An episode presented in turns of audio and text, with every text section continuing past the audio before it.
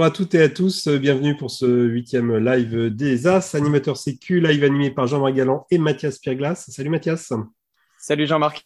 Bon, c'est la rentrée, on a un peu perdu les automatismes, mais on a quand même taillé nos crayons et mis nos meilleurs t-shirts. On est ravis de passer euh, une heure avec vous. Format habituel, hein, on va prendre 10 minutes euh, pour parler d'abord du réseau des AS et puis de l'actu sécu euh, en général sur le web.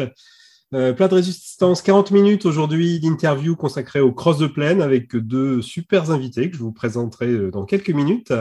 Et puis 10 minutes à la fin pour recevoir l'animateur sécu du mois. Euh, on, a le, aura le plaisir d'avoir avec nous Serge Desfosseux de, du Club Saint-Hilaire. Euh, bienvenue à vous si vous nous suivez sur YouTube en live ou en replay. Si vous êtes avec nous dans la réunion Zoom, euh, c'est que vous devez être AS, hein, vous avez eu les codes, les codes secrets. Bienvenue, vous pouvez poser vos questions par écrit via le chat, on essaiera de les faire remonter vers nos invités avec Mathias. Et on démarre, Mathias, avec l'actu du réseau des AS. Alors, qu'est-ce qui s'est passé pendant l'été? Raconte-nous. Eh ben, il ne s'est pas passé grand-chose. En tout cas, ce qui est bien, c'est qu'on n'a pas perdu de membres euh, dans le réseau. On est 133 AS au 10 septembre 2021. Et donc, ça n'a pas trop bougé depuis avant l'été. Il y a eu, par contre, quelque chose de notable, c'est que cette année et cet été, eh ben, il y a eu les premiers renouvellements d'AS avec euh, un passage de relais entre certaines, dans certaines structures entre des anciens AS et des nouveaux AS. Donc, il y a encore par contre, un point, un point noir hein, dans, le, dans, le, réseau, c'est qu'il y a des très gros clubs ou structures qui ne sont pas encore dotés d'animateurs sécurité. Ok, donc ça c'est une sommation. On ne donne pas de nom encore, mais au prochain live des AS, on les dénoncera. Euh, grosse actu du réseau, c'est euh, le rassemblement annuel des AS, Mathias, donc c'est bientôt, je crois. Et oui, c'est bientôt troisième rassemblement annuel des animateurs sécurité. Ça se passera à Annecy le week-end du 2-3 octobre 2021. Et ça consistera entre, en deux jours de formation, de partage, d'ateliers en vol et au sol, avec des intervenants de marque euh, comme Jean-François Chapuis et Pierre-Paul Ménégoz, et puis une implication fédérale très importante sur ce dispositif qui est en fait un dispositif clé de l'Olympiade qui commence. il reste euh, des places. Alors si vous n'êtes pas AS, devenez-le. Et si vous êtes euh, déjà AS, alors inscrivez-vous en suivant la procédure indiquée par mail sur le, sur le groupe du réseau. Ouais, alors donc la, deadline pour vous inscrire a été repoussée à ce vendredi, vendredi 17. Donc euh, dépêchez-vous. Donc vous avez compris, hein, vous êtes euh, nourri, logé, gratis, on vous fait voler. Euh, donc bon voilà, n'hésitez pas. Tu nous rappelles Mathias comment on fait pour devenir AS Bah oui, alors déjà on, rappelle que tous les clubs ou les structures peuvent avoir plusieurs euh, ZAS. Hein, il pas s'il y en a un, et ben on peut y en avoir deux, même trois, voire quatre. C'est pas un problème. Et euh, l'objectif, c'est d'avoir au moins un AS par structure fédérale. Et pour être AS, euh, il suffit d'en avoir la volonté, d'avoir, d'être pas dégoûté par la gestion, la question de la gestion des risques, se faire désigner et inscrire sur l'intranet fédéral par le bureau de son association. Et il n'y a pas besoin d'une AG pour devenir AS. Hein. On peut le devenir quand on veut et quand on le souhaite. Ok, c'est le rappel habituel, on le fera à chaque coup. Vous y échapperez pas. Alors, on va essayer d'inaugurer et d'improviser totalement une nouvelle rubrique dans le live. C'est le chiffre du mois ou les chiffres du mois. Deux chiffres, Mathias? Eh oui, euh, c'est des chiffres qui concernent cet été, évidemment. Euh, premier chiffre, c'est 8407 mètres et euh, 9, 9 euh, voilà, deuxième chiffre, 9 voilà. Alors, 8407 mètres, c'est le record d'altitude en parapente qui a été battu deux fois en un mois pour atteindre euh, donc, cette altitude par, d'abord par François Ragolski, puis par Antoine Girard lors de la même expédition au Pakistan. Et neuf, c'est neuf licenciés décédés en parapente depuis le début de l'année, ce qui fait en fait de cette année 2021 une année tout à fait moyenne en termes de, euh, de décès en parapente il faut rajouter que les deux chiffres ont absolument aucun rapport entre eux. Euh, mais, merci Mathias. Zoom, Zoom arrière, qu'est-ce que tu as sélectionné dans ta revue euh, du web comme euh, ressource intéressante? Alors une première ressource qui concerne qui concerne pas directement le vol libre, mais plutôt les sports de montagne. Et c'est un article qui est tiré de Montagne Magazine et qui parle de l'importance de savoir gérer sa peur en montagne et donc finalement par extension en vol libre. Alors, euh, ce que dit l'article, c'est que la peur est multiforme, qu'elle peut être rétrospective, anticipée, euh, pendant euh, l'action. L'article fait aussi le point sur les relations entre cette peur, le danger réel ou supposé, et l'action qu'on doit mener dans la situation en question. En fait, En résumé, la peur euh, permet de rester attentif et affûté, hein, euh, vraiment alerte euh, face au danger, d'avoir des réactions physiologiques particulières qui vont aussi accroître soit l'attention ou autre chose, comme la sécrétion d'adrénaline ou le dopage psychique lié à cette décharge d'adrénaline dont on parle souvent. Et puis aussi, ça donne des intuitions finalement de l'action ou des actions à mener dans la situation. Mais euh, la peur peut être aussi euh, mauvaise, entre guillemets, mauvaise conseillère, puisqu'elle elle dénote aussi, euh, elle provoque aussi une impossibilité d'agir et de faire quelque chose face à une situation particulière, ce qu'on appelle la catatonie. Et, donc, en gros, c'est un peu aussi ce qui peut provoquer le fait qu'on ne tire pas le secours, par exemple. Il faut, faut, pouvoir l'apprivoiser, hein, cette peur, et, et, et sans la, la, rejeter complètement, parce que si, si on n'a pas peur, eh ben on est complètement vulnérable puisqu'on ne sait pas ce qui est dangereux. bon, super article en tout cas, hein, qui est court et vraiment bien foutu. Euh, deuxième ressource qui fait suite à un accident mortel dû à une traînée d'hélico. On en avait parlé, accident qui s'est déroulé en 2019 en Bretagne. Effectivement, c'était une vidéo du BEA, hein, donc Bureau en cas d'accident, sur les risques de voler en parapente à proximité ou même un peu plus loin d'un hélico. Euh, ce que ce qu'il faut retenir, hein, c'est qu'il faut être extrêmement prudent lorsqu'on vole en présence d'hélico. On a en fait un double danger, un danger physique direct qui est provoqué par la traînée de l'hélico et sa propagation dans l'air. Et cette traînée perdure plusieurs minutes et se propage avec le vent. Donc le danger en fait est sous le vent et plus bas que l'hélico. Et il y a un deuxième danger qui est plus un danger indirect, on va dire, euh, que les pilotes d'hélico euh, ne sont pas toujours conscients du danger engendré par leurs appareils pour les parapentistes, donc ils volent pas forcément en faisant attention entre guillemets aux parapentistes hein, de la bonne façon. Donc finalement, la vidéo du BEA invite à une double prise de conscience, d'une part de notre part, hein, les libéristes, et de nous inciter à ne pas tout trouver trop proche ou même un peu plus loin d'un hélico en intervention, et aux pilotes d'hélico eux-mêmes pour qu'ils prennent conscience des risques qu'ils font prendre aux usagers de l'air. Ouais, très bonne vidéo pédagogique avec notamment des images de synthèse, une modélisation de comment se déplace la traînée de l'hélico et en effet, elle, perdure beaucoup plus longtemps qu'on ne le croit. Dernière ressource, Mathias, euh, un, nouvel épisode dans la série des, tutos de Théo Deblic, épisode consacré au 360, c'est ça? Effectivement, alors euh, Théo depuis quelque temps euh, nous, nous, ravit avec euh, des, des, vidéos tutos de pour les descentes rapides par exemple sur des ailes des ailes loisirs hein, et donc c'est un travail pédagogique super intéressant. On y trouve donc tout ce qu'il faut savoir sur les 3-6 engagés, ce dont il faut se méfier, par exemple l'accélération, la gestion des jets, la fatigue, etc. Mais aussi les sensations que ça procure ou que ça doit procurer et le tout euh, de manière donc très pédagogique. C'est très illustrant. La vidéo est un peu longue, mais ça vaut le coup de la regarder jusqu'au bout. Ouais, alors on va mettre bien sûr tous les liens vers ces ressources euh, dans le chat de Zoom euh, ou dans la description de la vidéo si vous nous regardez sur YouTube. on arrive bah, finalement au plat de résistance de ce live, interview du jour. donc dans notre série des les pratiques de vol, on va s'intéresser aujourd'hui au cross de plaine. Euh, on a deux invités de référence dans le monde du cross de plaine, euh, Martin Morlet et Frédéric Delbos. Bonjour à tous les deux. Bonjour. Bonjour. Super, on vous entend euh, fort et clair. On est très très content de, vous avoir avec nous. Martin, tu es multiple recordman de distance en plaine. Je crois que tu es le premier pilote à avoir passé 400 km en France. Tu es depuis un certain nombre d'années déjà un des grands animateurs de la communauté du vol de plaine. Fred, tu es détenteur du record de France de distance hein, que tu as piqué à Martin, un vol de 417 km euh, en 2019. Vous vous connaissez bien tous les deux, vous volez ensemble. Euh, vous avez aussi un projet commun dont on va parler un peu plus tard, hein, qui est le logiciel XC Analytics.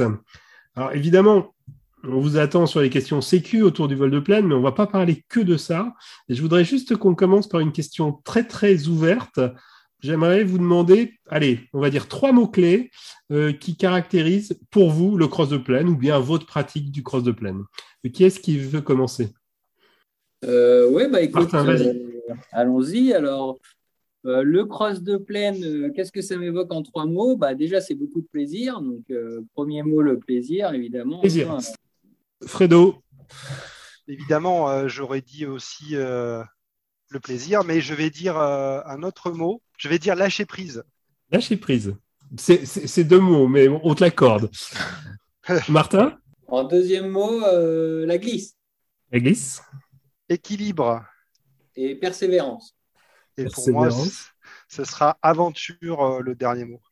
Aventure. Bon, ben, on, a, on a six mots-clés. On a une belle, belle perception vue d'ensemble du, du vol de plaine. Sur quoi j'ai envie de vous lancer? Sur lâcher prise, peut-être? Puisqu'il n'est pas, il est pas intuitif, il n'est pas évident. Lâcher prise, c'est moi. Alors, lâcher prise, pourquoi? Parce que, euh, en fait, euh, ce que je vois, euh, il y a quand même une première difficulté pour accéder aux crosses de plaine. C'est qu'on voit beaucoup de pilotes qui volent en local et qui ont peur un petit peu de partir du site et euh, du coup de pas contrôler entre guillemets comme en montagne où est-ce qu'ils vont pouvoir atterrir, à quel endroit, à quelle heure, etc. Donc ça nécessite vraiment au départ un lâcher prise, c'est-à-dire il faut faut pas se poser toutes ces questions-là et se dire on part et voilà c'est on brise les chaînes et, et c'est le début de l'aventure. Ok, euh, aventure, euh, oui, qui, qui était un, de tes troisième mots-clés. Et donc, du coup, dans, dans aventure, ce que je comprends, c'est qu'il y a le vol, mais il n'y a, a, pas que le vol, il y a aussi ce qui se passe après le vol, c'est ça?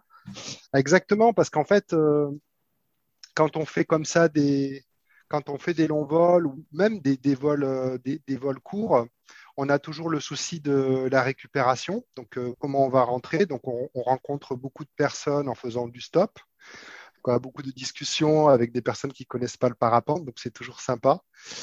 Et, euh, et, des fois, on peut aussi dormir chez l'habitant. Hein. Moi, ça m'est arrivé euh, au moins trois, quatre fois euh, sur des gros crosses où j'avais pas le choix. J'étais obligé de. Donc, j'atterris vraiment en campagne et, et donc là, il n'y a pas le choix. Il faut trouver vite de quoi loger. Donc, on frappe à la porte du premier venu et souvent, ça marche bien. voilà expliquant qu'on est tombé du ciel. Et on passe des bonnes soirées voilà, avec les, les, locaux. Donc ça fait partie de l'aventure.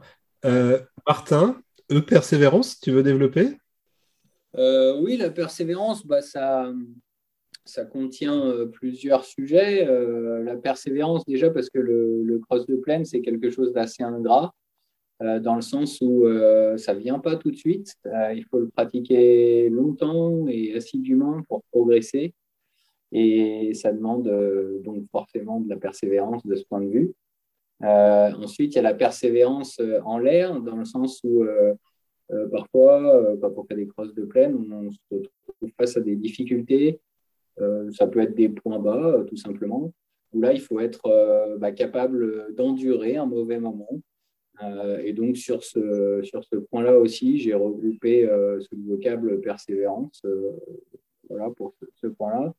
Et puis après, bon, évidemment, il y a tout ce qui est autour du cross de plaine, donc la préparation et la partie récupération qu'a évoqué Fred, où là aussi, il faut être persévérant parce que c'est jamais perdu et que ce soit en récup euh, où on peut attendre très longtemps avant euh, d'espérer euh, pouvoir se rapprocher ou en tout cas atteindre un point de,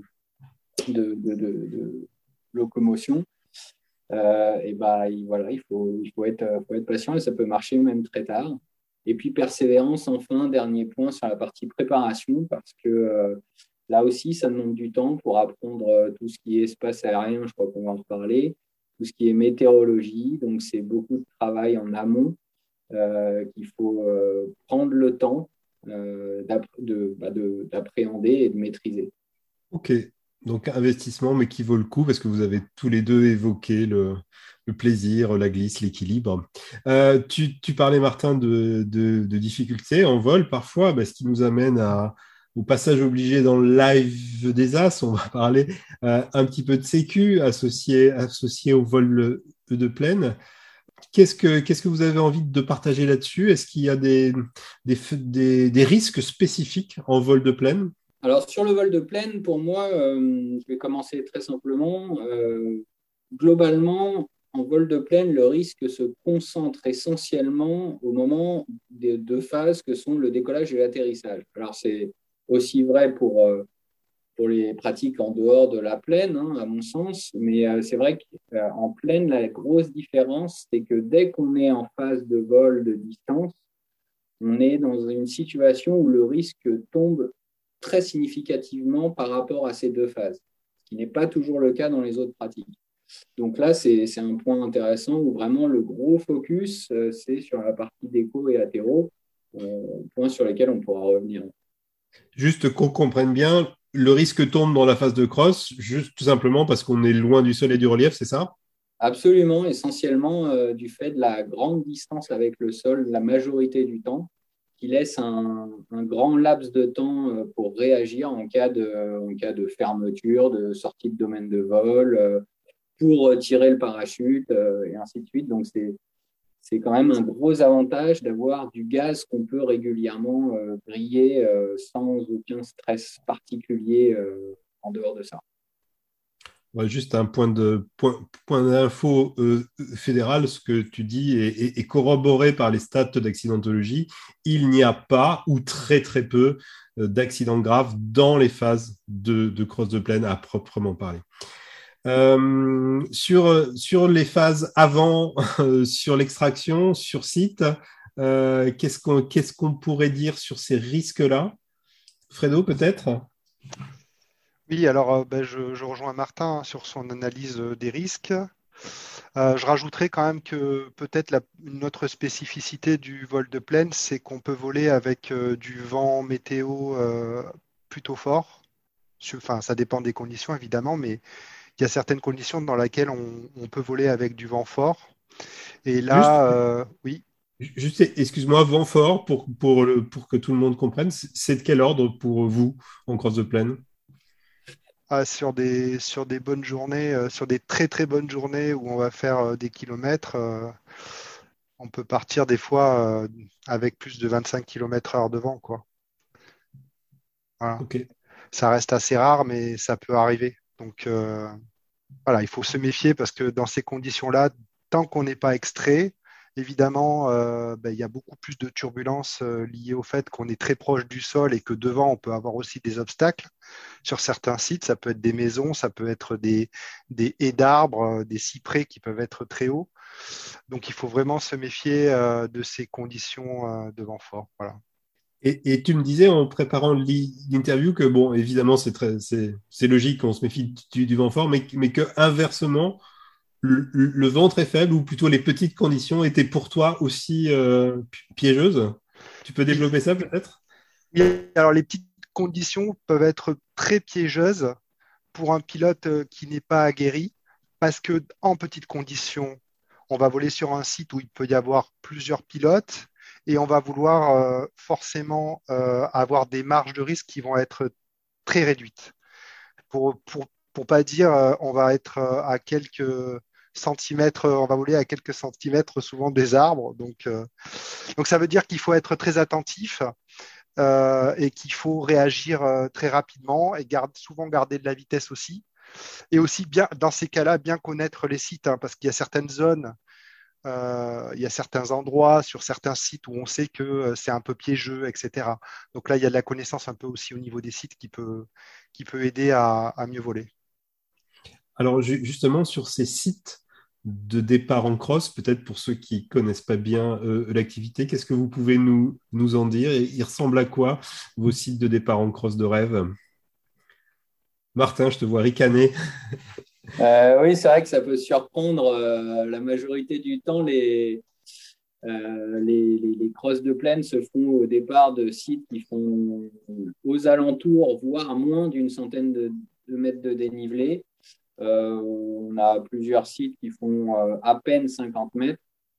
Donc forcément, ce sont des sites qui nécessitent du vent, comme l'a dit Fred, et on peut voler effectivement avec plus de 25 km/h. Donc ça, implique euh, ce qu'il a évoqué.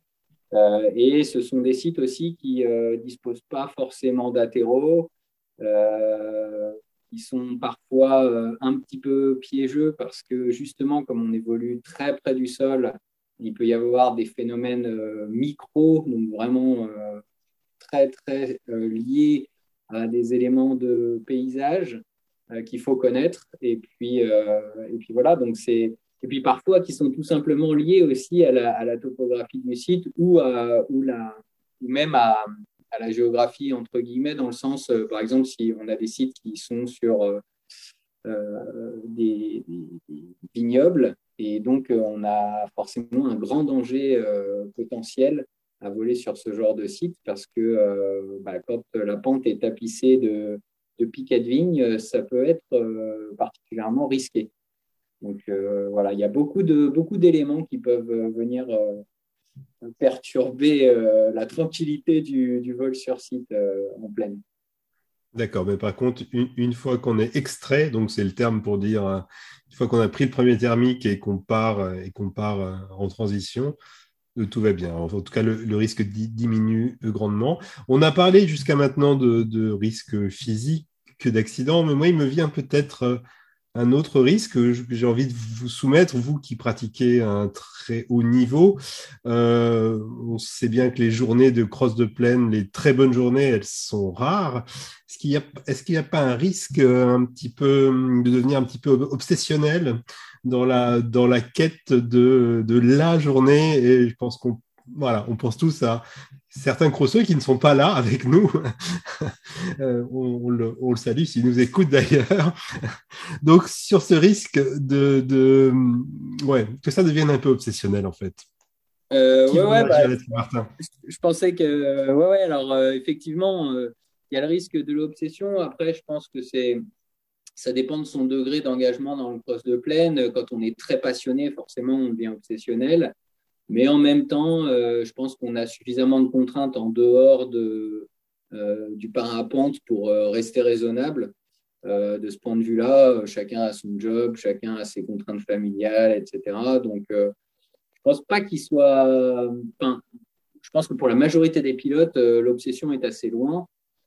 après, c'est vrai qu'il y a un risque aussi à tomber dans l'obsession et à ce que peut-être ça devienne ça prenne le pas sur certaines autres choses euh, de la vie n'est pas, forcément dans ces cas-là une super nouvelle parce que bien, enfin, à mon sens, bien voler en cross de plaine, ça, et a fortiori en parapente, mais là c'est vraiment mon avis personnel, ça implique d'avoir un esprit libre, dégagé, d'être détendu pour bien voler.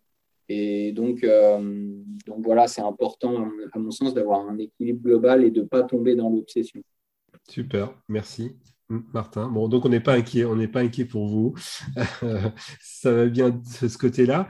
Euh, j'ai vu une, question, une question passée euh, parce qu'on a parlé des sites. Vous, nous avez parlé des petits sites euh, de, départ de cross. Est-ce que, le, treuil c'est une option pour vous pour partir en cross?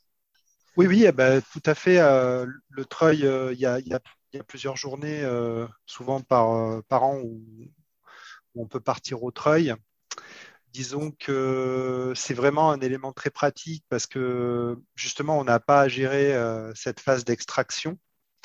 Donc, on se retrouve en quelques minutes euh, perché, euh, souvent à plus de, de 400-500 mètres, suivant le, suivant le treuil et la longueur de la ligne et la force du vent aussi. Donc euh, oui, oui, le treuil, c'est très intéressant. Bon, après, il y a toute, euh, je pense que voilà, il y a toute une procédure de sécurité aussi à respecter euh, au treuil. Il y a certains risques aussi. Hein. Donc, mis à part ça, effectivement, c'est un super outil. Je dirais que, que la difficulté qu'on a un petit peu avec le treuil, c'est que la plupart des bases qu'on a, c'est des bases qui sont fixes. Et donc, euh, le problème avec le cross de plaine, c'est qu'il faut pouvoir souvent se positionner au bon endroit. Parce que la masse d'air, elle va, elle va commencer à être bonne à un endroit particulier. Euh, c'est rare que ce soit très étendu euh, sur la France. Et donc, euh, pour, pour optimiser les vols et, faire euh, le maximum de kilomètres, enfin, quand on recherche vraiment la performance, il faudrait pouvoir se positionner vraiment au bon endroit. Et donc là, on ne dispose pas ou peu de, de treuil mobile, voilà. en tout cas en région parisienne ou autour. Quoi. Oui, parce que ce qu'on a oublié de dire, c'est que vous êtes tous les deux situés en région parisienne plus ou moins, plus ou moins lointaine. Euh, alors, j'aimerais peut-être qu'on aille, euh, qu'on quitte les aspects strictement sécu et, qu'on aille euh, sur, sur un aspect qu'on a un peu discuté avant, c'est le, le, rôle du collectif dans votre pratique. Alors, rôle du collectif, peut-être d'abord en amont, avant le vol, Est-ce que voilà, comment vous prenez vos, décisions? Est-ce que c'est des décisions individuelles? Est-ce que vous êtes un petit groupe qui se consulte pour choisir le site? Racontez-nous. oui, alors effectivement, sur, en amont des vols, donc il y a la préparation météorologique et la préparation des espaces aériens essentiellement. Euh, donc sur les espaces aériens, autant que sur la météo, généralement, on s'organise par petits groupes de pilotes. Pourquoi? Parce que c'est plus simple et ça permet d'échanger plus facilement. Donc après, c'est par affinité. Euh, je sais que généralement, on travaille à 3 ou 4, 5, même s'il y a euh, aussi des initiatives dont Fred va peut-être toucher un mot juste après au niveau de la Ligue. Euh, donc sur la partie vraiment espace aérien, euh, c'est un gros travail en amont. Hein. ça prend beaucoup de temps, euh, comme la météo, mais c'est quelque chose qui se fait de plus en plus vite avec l'expérience. Donc effectivement, j'ai vu une question commentaire passer. effectivement, à force de pratique, on finit par les, connaître par cœur. On a aussi, peut-être c'est le point essentiel pour moi que je vais évoquer, l'importance d'entretenir des bonnes relations avec euh, le contrôle aérien, euh, de manière à ce que notre activité soit respectée et respectable dans le ciel. et donc ça, c'est vraiment un sujet, moi, qui me tient à cœur parce que ça nous ouvre des horizons de réussir à être rigoureux dans notre pratique vis-à-vis des espaces, parce qu'après, les, contrôleurs aériens ont confiance dans ce qu'on peut dire ou dans ce qu'on peut faire si on est rigoureux régulièrement. Donc voilà, ça c'est le, point concernant les espaces aériens qui me paraît important. Côté météo, euh, c'est pareil, ça prend énormément de temps. Également, ça vient avec l'expérience, la pratique, ça devient de plus en plus rapide. Et là aussi, euh, euh, je me permets, j'ai vu passer un message, une question au sujet du meilleur site météo n'y a pas de meilleur site météo à mon sens. L'importance, euh, comme d'ailleurs dans beaucoup de domaines, c'est de savoir euh, mixer les sources d'informations pour se faire sa propre idée. Donc, euh, évidemment, tout le monde connaît Top Météo, tout le monde connaît Météo Parapente et ainsi de suite. Mais tout ça, ça vient de modèles. et ces modèles, il faut les connaître, connaître leurs spécificités, savoir les appréhender et, c'est à partir de là, en fait, véritablement, qu'on va pouvoir euh, développer une analyse météo poussée qui amènera les meilleurs résultats en termes de positionnement et de, et de pros, tout simplement. Ok. Euh, Mathias, tu veux faire remonter quelques questions déjà dans le chat? Euh, on a parlé du décollage de Troy, donc ça c'est très très bien. La question de l'utilisation de la radio-aviation, c'est un truc qui se répond de, le plus, de plus en plus dans, chez les pratiquants du cross de plaine. Est-ce que est-ce que vous y voyez, euh, enfin voilà, plus de, enfin, est-ce que vous y voyez plus de, euh, ouais, plus de, des avantages certains pour gérer les espaces aériens, mais aussi des avantages en termes de sécu justement, parce que euh, souvent, eh ben, on prend la radio aviation, mais on prend pas la radio, la radio vol libre habituelle. Est-ce que ça, c'est pas un, problème ou en tout cas, comment est-ce que vous le gérez euh, Fred, si tu, me permets, je vais, euh, je vais répondre au sujet là, parce que c'est la, la radio-aviation, euh, c'est une tolérance qui nous a été donnée par, le, contrôle aérien, par la DGAC. il faut savoir que ça s'applique dans un cadre très particulier. J'en sais quelque chose parce que je suis le premier à l'avoir négocié. et ce n'est possible qu'à partir du moment où le contrôle aérien nous donne l'autorisation de l'utiliser. Donc ça, c'est vraiment le point capital. Ensuite, ça implique d'avoir une maîtrise euh, du phrasé aéronautique pour l'envisager, ce qui n'est pas donné à tout le monde et ce qui nécessite de bien l'étudier, encore une fois, dans une logique de respect vis-à-vis du contrôle aérien. Au-delà de ça, euh, effectivement, la radio aéronautique, c'est un très bon outil qui, parfois, et je tiens bien à préciser parfois, euh, nous a permis euh, de sauver quelques crosses euh, parce que ça a un intérêt pour pouvoir parfois avoir des accords sur certaines zones spécifiques. Au-delà de ça, et c'est le dernier point, le gros intérêt à mon sens de la radio aéronautique, c'est de pouvoir se signaler. C'est-à-dire qu'on vole globalement dans dans les règles de vol à vue, dans des espaces qui sont euh, classés G, voire E. et dans tous ces, espaces, il faut parfois composer avec un trafic important. Et donc, savoir se signaler quand on est au-dessus d'un aérodrome ou à proximité d'un aérodrome où on voit beaucoup de trafic, ça peut être une très bonne chose en termes de sécurité et ça permet à d'autres aéronefs, je pense notamment aux planeurs qu'on ne voit pas très bien euh, quand on est en l'air, euh, bah, de savoir qu'on est présent et donc de doubler leur vigilance. Donc c'est euh, vraiment un outil de sécurité. J'aimerais beaucoup qu'on puisse aller beaucoup plus loin dans l'utilisation de la radio aéronautique au niveau du vol libre. Euh, c'est un sujet néanmoins qui est assez controversé. Donc euh, voilà, c'est un sujet à prendre avec des pincettes, mais j'espère que son évolution continuera d'aller dans le bon sens, qui est celui de euh, d'être de plus en plus répandu. D'accord, merci.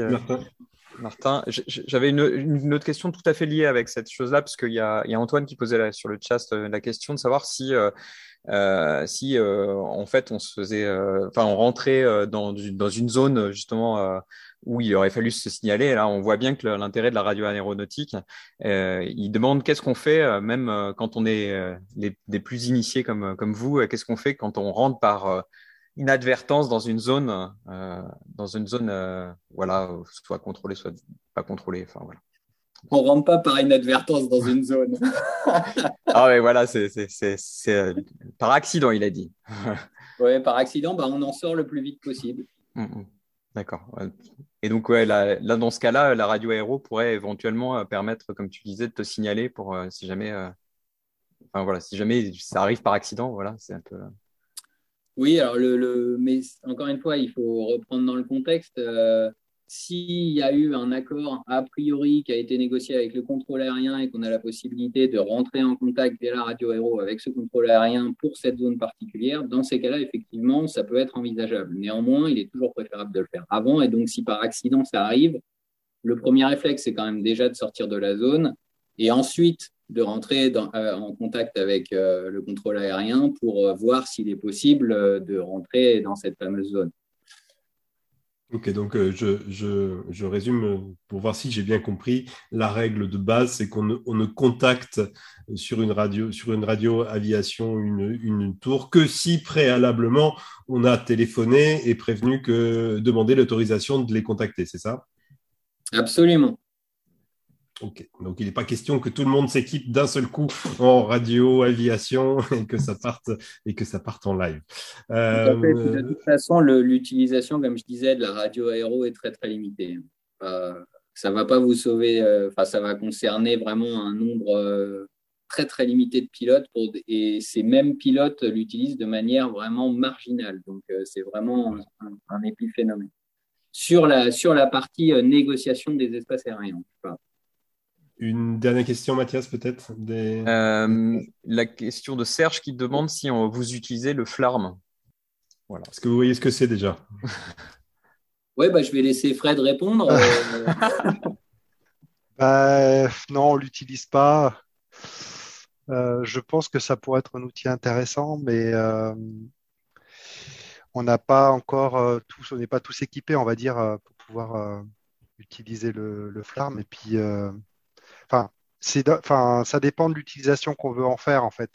Est-ce que c'est pour, euh, est-ce que c'est pour en fait euh, donner notre position entre guillemets au contrôleur? Euh, Je pense que de toute façon, il, ne regarderait pas ça pour l'instant. Ou est-ce que c'est pour qu'on puisse savoir l'un l'autre où c'est qu'on est dans l'espace? Donc là, je pense que ça aurait peut-être plus une utilité pour aller vers le vol de groupe probablement. Mm. Mais disons que là, à l'heure actuelle, euh, c'est pas trop utilisé, quoi. Juste peut-être pour ceux qui nous écoutent et qui ne connaissent pas le flamme, c'est essentiellement utilisé pour faire de l'anticollision dans le monde des, planeurs. Euh, et, voilà. et, par ailleurs, il y a il y a d'autres solutions de, de, localisation en direct qui se, qui se développent, mais c'est un, un tout autre sujet. Je vous propose qu'on n'y entre pas parce que sinon on y passe, on y passe la soirée. Mais la question était intéressante. Merci Serge sur le flarm. Je voudrais qu'on revienne un petit peu sur le, sur le, sur le collectif parce que le temps tourne. Donc on a parlé de, l'importance du collectif pour préparer le vol, les espaces aériens, téléphoner, tout ça, euh, la météo aussi. Euh, et le collectif en vol, euh, le, le, vol de groupe en cross de plaine. Qu'est-ce que, qu'est-ce que vous avez en dire est-ce que vous le pratiquez? Est-ce que c'est utile? Est-ce que c'est efficace? Bah, disons que pour le vol de groupe en pleine, euh, on n'a pas, euh, pas l'expérience. Euh, enfin, en tout cas, je parle au nom des crosseurs d'Île-de-France, de Bourgogne, de Normandie, enfin les, les crosseurs proches que je connais de pleine. on a très peu d'expérience sur le vol de groupe. Et c'est quelque chose qui est, à mon sens, très difficile à, à mettre en œuvre. Parce qu'en fait, euh, ça nécessite de bien connaître euh, ses partenaires de vol d'abord. Donc ça, ça veut dire qu'il faut, euh, faut s'entraîner et voler régulièrement ensemble. Et la problématique, c'est qu'en pleine, ben, on peut avoir, par exemple, une bonne journée qui va tomber un lundi. Donc, peut-être que le partenaire avec qui on a envie de voler, ben, ce lundi, il n'est pas disponible parce qu'il ne peut pas poser une journée de congé, etc. Donc, les conditions météo qui sont pas répétitives, ou du moins moins répétitives qu'à la montagne, les bonnes conditions, font que c'est très difficile, je trouve, de, euh, ben, s'entraîner à voler en groupe euh, pour, euh, pour progresser. Quoi. Après, ça a des avantages parce qu'on est à plusieurs, donc on va mieux, on va mieux voir la masse d'air. S'il y a quelqu'un qui trouve un thermique, on va tous les autres pilotes vont pouvoir aller sur lui et on va perdre moins de temps pour, dans les phases de recherche. Donc voilà, c'est ces avantages-là qu'on pourrait y trouver. C'est le vol à la brésilienne, quoi. Oui, donc il faut dire, les, Brésiliens, on a une brochette de 3-4 Brésiliens qui ont aligné un certain nombre de records dans cette configuration de, vol de groupe. Le Martin, tu veux rajouter quelque chose sur cette pratique-là? Euh, non, pas particulièrement. Euh, Fred a été euh, assez exhaustif. C'est effectivement une, pratique difficile à mettre en œuvre en pleine pour les raisons qu'il a évoquées. néanmoins, on, essaye de le faire, mais euh, ça demande euh, une rigueur et euh, une espèce de sens du sacrifice pour arriver au niveau des Brésiliens qui, eux, en fait, le, pratiquent de manière assidue dès leur première sortie cross quand ils font partie de ce groupe de performance. Donc c'est vraiment, j'allais dire, presque un sacerdoce de ce point de vue-là. Et nous, bah, on n'est quand même euh, euh, pas à ce niveau-là d'engagement, de, euh, un petit peu de contraintes qui font que c'est pas évident de, le faire. Mais c'est vrai que dans l'absolu, ça, serait un excellent, un excellent moyen de peut-être d'aller plus loin. Ok. Ben, le temps file très vite en votre compagnie. Il nous reste une dizaine de minutes et je, ne voudrais vraiment pas qu'on fasse l'impasse sur XC Analytics, qui est le logiciel que vous développez, alors pas tous les deux, il y en a aussi d'autres, d'autres dans l'équipe. Vous nous en parlez un petit peu Qu'est-ce que c'est, pour ceux qui ne connaissent pas, qu'est-ce que c'est que XC Analytics À quoi ça sert? Ouais, bah, je vais faire euh, l'introduction, puis Fred développera euh, derrière moi. Euh, donc, X Analytics, c'est un outil de débriefing des, des vols, pardon, j'allais dire en anglais, des vols, euh, qui permet d'analyser euh, sa performance. Donc, la performance, quand j'entends performance, c'est les vols au sens large, et puis d'identifier ses points forts, ses faiblesses, et puis tout ça sur, basé sur les traces IGC. Euh, donc, c'est euh, effectivement euh, Frédéric Delbos, Bruno de la Chesserie et moi-même qui avons développé cette application pour l'instant disponible uniquement sur Android et qui permet, à l'aide de plus d'une cinquantaine de statistiques et d'une trentaine de graphiques, de, de repérer tous les déterminants, toutes les clés du vol et de voir comment à la fois on les maîtrise et aussi comment son pilotage évolue au cours du temps. Fred, tu veux rajouter quelque chose sur cette euh, synthèse? Bah, Je pense que Martin a tout dit. on peut aussi euh, peut-être juste rajouter que on peut aussi comparer. Donc, si on fait un vol euh, avec des copains, on peut comparer notre vol avec ceux des copains. Et donc, c'est assez pratique du coup pour voir sur cette base sur quels paramètres on a été bon ou sur quels paramètres euh, on est moins bon que, le copain et donc on voit tout de suite s'il y a des marges de progression euh, sur le vol, quoi, que ce soit en thermique, euh, en recherche, en cheminement ou en transition. D'accord. Juste, Martin, tu évoquais à peu près une cinquantaine d'indicateurs pour qualifier le, vol. Donc, j'imagine il y a des choses comme je sais pas le, rayon de virage moyen en, thermique quand on enroule. Est-ce que vous avez aussi des indicateurs qui sont plus dédiés à la Sécu pour estimer la prise de risque dans le vol Absolument. Euh, donc, euh, on a même un chapitre euh, dédié dans les statistiques aux, pardon, indicateurs sécurité. donc, notamment, il y a la proximité moyenne du relief qui permet de savoir, bah, comme on l'a évoqué précédemment, quand on est près du sol, c'est plus risqué que quand on ne l'est pas. Et donc, ça permet d'avoir une première jauge de ce point de vue-là. On regarde aussi le temps passé accéléré en dessous de certaines altitudes qui peuvent être considérées comme critiques, que ce soit le niveau des 300 mètres sol qui permettent de lancer, euh, enfin qui sont généralement considérés comme acceptables pour avoir le temps de lancer euh, son secours, ou euh, des altitudes inférieures comme à 100 mètres sol, où là en fait on est vraiment dans la zone rouge entre guillemets, c'est-à-dire qu'on on n'a pas vraiment de temps de réaction potentiel, ou en tout cas il est très limité pour pouvoir agir.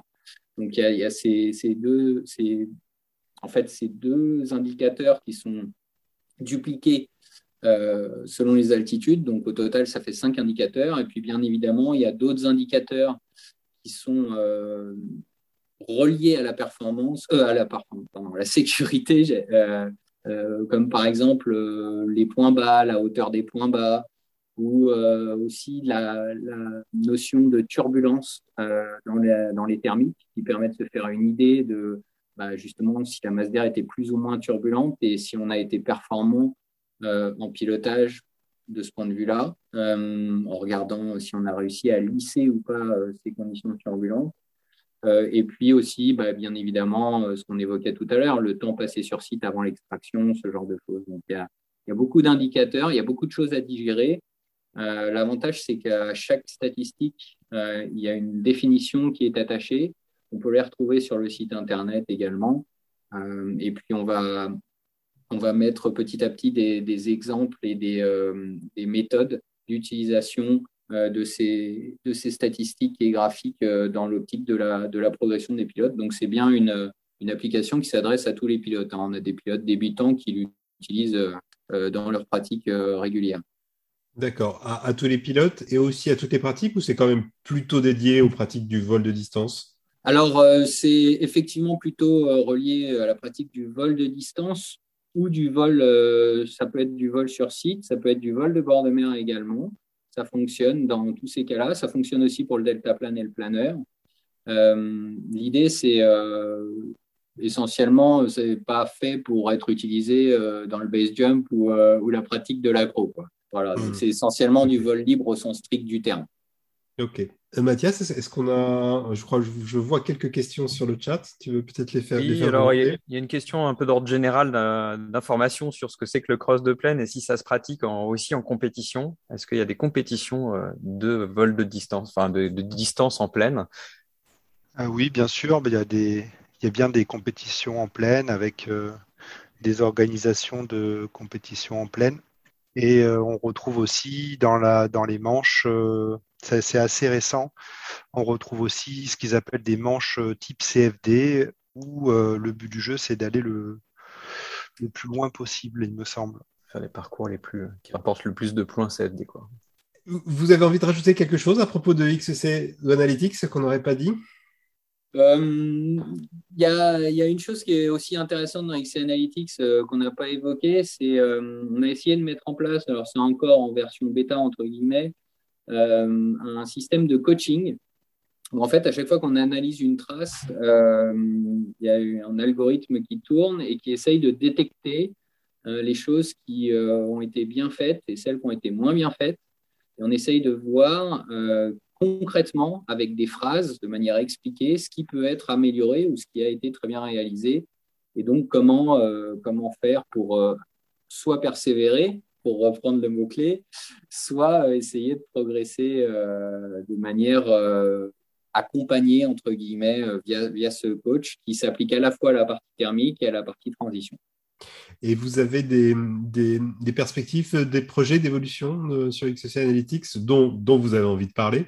Oui, alors il y a, vous avez peut-être vu, il y a deux choses. la première, c'est on va vraisemblablement dans un futur développer une version web qui sera donc accessible à tout le monde et non plus seulement aux utilisateurs Android. Et puis l'autre élément, c'est de poursuivre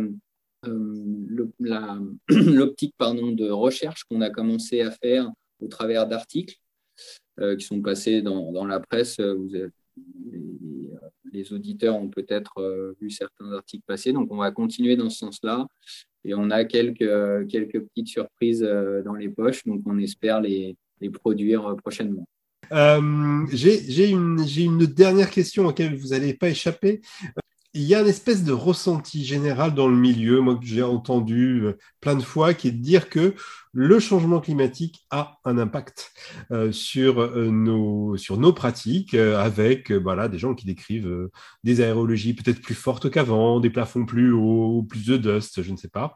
vous qui êtes deux fins observateurs de l'aérologie, qu'est-ce que vous en pensez? Est-ce que c'est des choses que vous avez observées? Alors, bah, je vais peut-être commencer. Donc, moi, je dirais surtout sur les plafonds, j'ai quand même l'impression que depuis, euh, on va dire, quelques années, euh, on voit des plafonds en pleine française euh, qui, sont assez hauts. chaque année, là, depuis quelques années, on arrive à faire des vols à 2000, voire plus. Ce qui me semble n'était pas le cas il y a une dizaine d'années, quoi, ou, ou, pas aussi régulier, quoi. Voilà. Donc ça, c'est à mon avis, c'est un élément qui est assez significatif d'un changement de, conditions euh, dans, en pleine. Quoi. Le Martin, là-dessus? Euh, Ouais, j'ai un avis plus partagé. Euh, le réchauffement climatique, pour moi, c'est un phénomène euh, global. C'est très difficile de pouvoir l'identifier. à mon sens, sur l'historique que j'ai, il n'y a pas véritablement d'impact, hormis celui qu'évoquait en filigrane très bien Fred, à savoir qu'effectivement, il y a quelques journées atypiques qu'on a pas vu euh, dans les 20 dernières années, enfin, il y a 20 ans plutôt, euh, il n'y avait pas autant de journées atypiques qu'on peut le voir maintenant. Mais est-ce que c'est vraiment dû au changement climatique, euh, c'est, enfin au réchauffement climatique, pardon? C'est difficile à dire. Pour moi, c'est vraiment compliqué de pouvoir mettre un, de pouvoir mettre une corrélation ou plutôt une explication là-dessus. C'est c'est beaucoup trop complexe comme phénomène pour pouvoir euh, juger directement de la chose. En revanche, il y a un truc qu'on peut constater directement pour le réchauffement climatique, c'est quand on va au Mont Blanc, euh, euh, on voit bien la mer de glace, bah voilà, là, ça laisse pas d'équivoque sur le sujet. Mais aérologiquement parlant, moi, je, je vois pas trop de, je vois pas énormément de différence véritablement. D'accord, donc on ne va pas compter sur la communauté du vol libre pour démontrer le changement climatique, mais je pense qu'il n'est plus à démontrer, à part pour quelques irréductibles. Euh, grand, grand merci à, tous les deux d'avoir été euh, avec nous pour ce moment de partage. Moi, j'ai beaucoup, beaucoup apprécié. J'espère que ceux qui nous écoutent euh, aussi. on, bah, restez avec nous, hein, Serge. pardon, Martin et Fredo. Et donc, on va passer à euh, la dernière, l'avant-dernière plutôt, rubrique de ce live, donc l'animateur sécu du mois. Donc, on a le plaisir d'avoir avec nous Serge Desfosseux. Bonjour Serge. Bonjour à tous. Donc Serge, tu es du club Saint-Île apostrophe R, donc ça fait Saint-Hilaire. Euh, donc Serge, le jeu, c'est de te soumettre un flot de questions. Hein. tu connais euh, Toujours les mêmes questions. Alors, euh, la première question est stupide vu le titre de ton club. Où est le club Saint-Hilaire? Ben, Dans la région grenobloise, évidemment, euh, basé, basé, à Saint-Hilaire. Mais euh, les pilotes sont plus, on va dire, de la région grenobloise. Voilà. Combien de membres il y a dans ton club? On est un gros club. On est 170, 180. Voilà, on tourne aux alentours de 70, 180 membres. Quelles sont les pratiques des membres du club Saint-Hilaire? Alors, le club euh, est, on va dire que c'est un club qui est plutôt orienté cross euh, en général, mais pas que. On trouve des gens qui font euh, du marché-vol, qui font de la rando parapente ou, même du paralpinisme. Et puis, l'une des spécificités du, du club Saint-Hilaire, c'est le vol de groupe. Donc, j'en reparlerai. On a la chance d'avoir quelques accompagnateurs dans, dans, le club et on a constitué, on va dire, des groupes de niveau, parce que comme on l'a entendu tout à l'heure, je ne sais plus si c'était Martin ou Fred qui le disait, mais le vol de groupe, c'est bien, mais il faut avoir des, des, un niveau de pilote assez homogène pour que ce soit bénéfique à, tous. Donc, on a, on a un groupe qu'on appelle Première Plume, comme son nom l'indique, qui sont plutôt des gens autonomes sortis école. On a un groupe Aiglon pour les premiers cross, des vols jusqu'à jusqu'à 3 heures, voire un peu plus. Et puis, on a un groupe général, on va dire, de pilotes plus aguerris pour les, pour les grands vols cross. Voilà. Et notre spécificité, c'est le, vraiment, c'est le vol de groupe. On adore se retrouver euh, euh, pour dire lundi dernier, qui était une bonne journée, on était euh, 8 et à 7, on a bouclé un cross de 140 km en, en, sur les trois massifs, Vercors, Chartreuse, Belgium et bouclé. Donc, Super. Voilà. Et, et, toi, tu, tu voles depuis quand? Tu voles avec quoi? Alors moi, je vole depuis, alors en parapente depuis 93, donc ça fait déjà, j'ai pas mal de cheveux blancs. et, donc en parapente, euh, je vole avec une Alpina 4 euh, depuis le début de cette année. Mais en fait, je vole depuis plus longtemps parce qu'en fait, j'ai démarré, j'ai démarré euh, par le planeur en 84. Donc j'ai fait du planeur de 84 à 92 euh, et je suis passé au parapente pour des raisons de timing familial et professionnel, le parapente me laissant plus de, de liberté familiale que, que, le planeur. Voilà. Un truc que tu adores en parapente? Moi, ce que j'adore, c'est voler. C'est la pluriactivité du parapente. C'est-à-dire que dans le parapente, euh, moi, je vole à toutes les saisons, donc aussi bien l'hiver, l'été, l'automne que le printemps. Euh, le cross, le vol sur site, le vol contemplatif, le vol du soir, le vol du matin, la rando parapente, euh, le vol en bord de mer. Et j'ai fait un peu de paralpinisme quand j'étais plus jeune. Donc voilà, moi, ce que c'est vraiment l'activité qui est fantastique parce qu'elle est, elle est, elle est plurielle. Voilà. Alors, pour aller plus loin, un truc que tu détestes en parapente? Ah, Ce que je déteste en parapente, c'est la grappe. Euh, j'aime pas, j'aime pas euh, euh, les sites trop fréquentés, trop fréquentés et, et voler euh, avec beaucoup de monde. Ce qui fait qu'en fait, j'ai jamais fait de compétition parce que le vol de grappe, c'est vraiment le truc que, que, que j'aime pas dans le parapente. Qu'est-ce qui t'a amené à être animateur sécu? Alors, c'est en fait, j'étais sans le savoir, il y a longtemps que je, fais, je, je, joue un peu ce rôle dans le club, parce qu'en fait, quand je suis arrivé au parapente, il y a longtemps, hein, euh, je trouvais que la culture aérologique était faible dans le milieu parapente. Moi qui venais du monde du vol à voile, on avait une culture aéro bien plus intéressante. Et donc, euh, mon idée, c'était de partager avec les copains parapentistes ce que j'avais pu apprendre en planeur. J'ai souvent dit que j'ai tout appris en planeur, et je le répète encore aujourd'hui. Et malgré mes longues années de pratique en parapente, au niveau aérologie, euh, je dois dire que j'ai vraiment euh, euh, tout appris au vol à voile parce qu'on va voler dans des conditions beaucoup plus fortes et on voit ce que c'est que la, la masse d'air dans son état beaucoup plus général qu'un parapentiste. Donc voilà, c'est cette envie de partager, de partager mes connaissances et puis le fait d'animer, on, on, a des, dans le club des gens qui sont un peu spécialistes de météo, mais qui, qui n'osent pas trop animer une réunion. Bah, disons que je les accompagne en, en, lançant la réunion, en animant la réunion, puis après c'est eux qui tiennent le micro, et sans se rendre compte, c'est eux qui font la réunion. Voilà, donc c'est plus euh, l'envie de partager. Et, et, et je dirais surtout, euh, c'est un point que je dirais tout à l'heure, au niveau sécurité, je pense que la seule façon, c'est en partageant qu'on améliorera la sécurité euh, du vol. Et à ce propos, il y aurait une action que tu as testée et dont tu es content ou particulièrement content? Bah oui, dis, disons que pendant le Covid, bah, on était un peu, euh, comme tout le monde, un peu stupéfait, qu'on ne pouvait plus se réunir, on ne pouvait plus rien faire, on ne pouvait plus se voir. Donc, euh, bah, j'ai commencé par organiser quelques web meetings euh, avec euh, Zoom ou autre chose, là, Google, euh, Google Meet, là, que j'utilisais. Puis tout compte fait, j'avais un peu peur, je m'étais dit, bon, en distanciel, ça va pas être pareil, etc je me dis comment on va, ça va être la cacophonie, euh, euh, comment donner la parole l'un euh, sans que ce soit la cacophonie. Et tout compte fait, ça s'est très très bien passé. Et les gens étaient très contents. Et du coup, moi, j'étais aussi très content de pouvoir continuer nos, nos retours d'expérience, soit sur des incidents, soit sur malheureusement aussi des accidents. On a malheureusement eu des accidents dans le club, graves euh, et de continuer à pouvoir discuter aérologie, euh, pièges aérologiques, euh, vol de crosse, euh, de partager sur je tends la parole euh, à des gens et puis on, anime les soirées comme ça. Et on a réussi, malgré le Covid, à, à maintenir ce lien et continuer d'animer nos réunions. En quelques mots, parce que le temps file, euh, est-ce que tu rencontres des difficultés dans ton rôle d'AS? Dans mon rôle d'AS, non, mais euh, une certaine tristesse à voir euh, euh, autant d'accidents quand même, il faut quand même le signaler, en particulier donc sur Saint-Hilaire, autant d'incidents qui se, heureusement le parapente pardonne énormément, donc mais, mais quand même une certaine tristesse de voir qu'il y a encore autant de gens.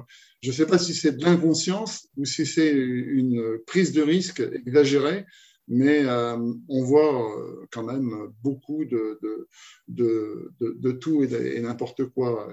Et, quand même. et en ce moment, en plus, c'est la cookie car qui va démarrer, qui démarre. Euh, je vois ces quelques derniers jours où j'ai volé sur Saint-Hilaire. Bon, faut voir, faut voir euh, ce qu'on voit au décollage. Quoi. C'est quand même pas Jojo, si je puis dire. Un projet d'action qui te tient à cœur? Ben, Un projet, moi je dirais. Le point clé pour moi dans la sécurité, c'est l'adéquation euh, pilote-matériel-aérologie.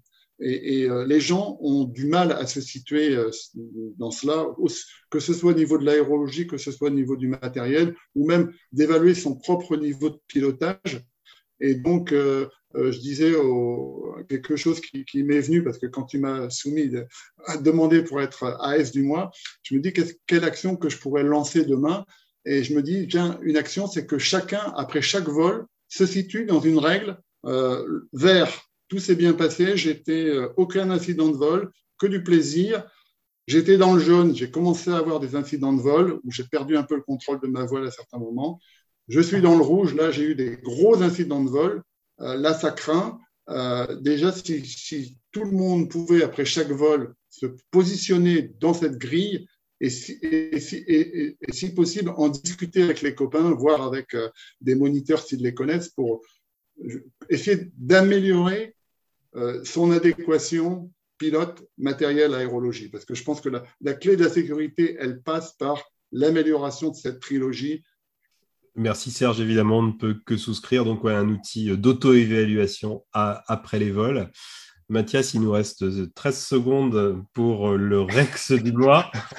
Merci beaucoup en tout cas Serge d'avoir été avec nous. Tu nous le fais en 13 secondes. Allez, top. Ça va être difficile, mais euh, on vous parle aujourd'hui d'un accident qui a eu lieu en, en Allemagne. Je Bretagne, n'importe quoi. Accident relaté par Lucian Haas dans un texte en allemand, mais bien sûr traduit euh, par Google euh, très facilement.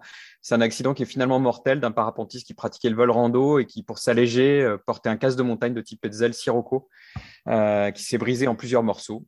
Et donc, la question qu'on peut se poser, c'est pourquoi utiliser un casque homologué parapente plutôt qu'un casque de montagne lorsqu'on veut s'alléger?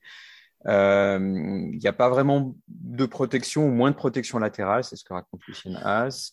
Et puis l'absorption et la résistance au poinçonnement est moindre. Et surtout, on a des normes qui n'existent pas finalement la même chose, le même genre de choses. donc euh, la question qu'on peut se poser, c'est est-ce que quelques dizaines de grammes de moins euh, valent vraiment la chandelle? Euh, Et c'est pas si sûr, euh, surtout lorsque les fabricants euh, d'aujourd'hui de, de, marques de parapente hein, travaillent sur du matériel de plus en plus léger et homologué. Ok, ben voilà, on restera avec cette question en suspens. Euh, voilà, ben merci, merci à tous. Euh, c'est terminé le live des As pour aujourd'hui. Euh, Martin, Fredo, Serge, merci encore d'avoir été avec nous. Prochain live des As mercredi 20 octobre 18h30. si vous avez des idées de thèmes d'invités, si vous voulez être l'aise du mois, ben vous nous envoyez un petit mail, live des As tout attaché à tfvl.fr. Volez bien, prenez soin de vous et puis on se retrouve dans un mois. Ciao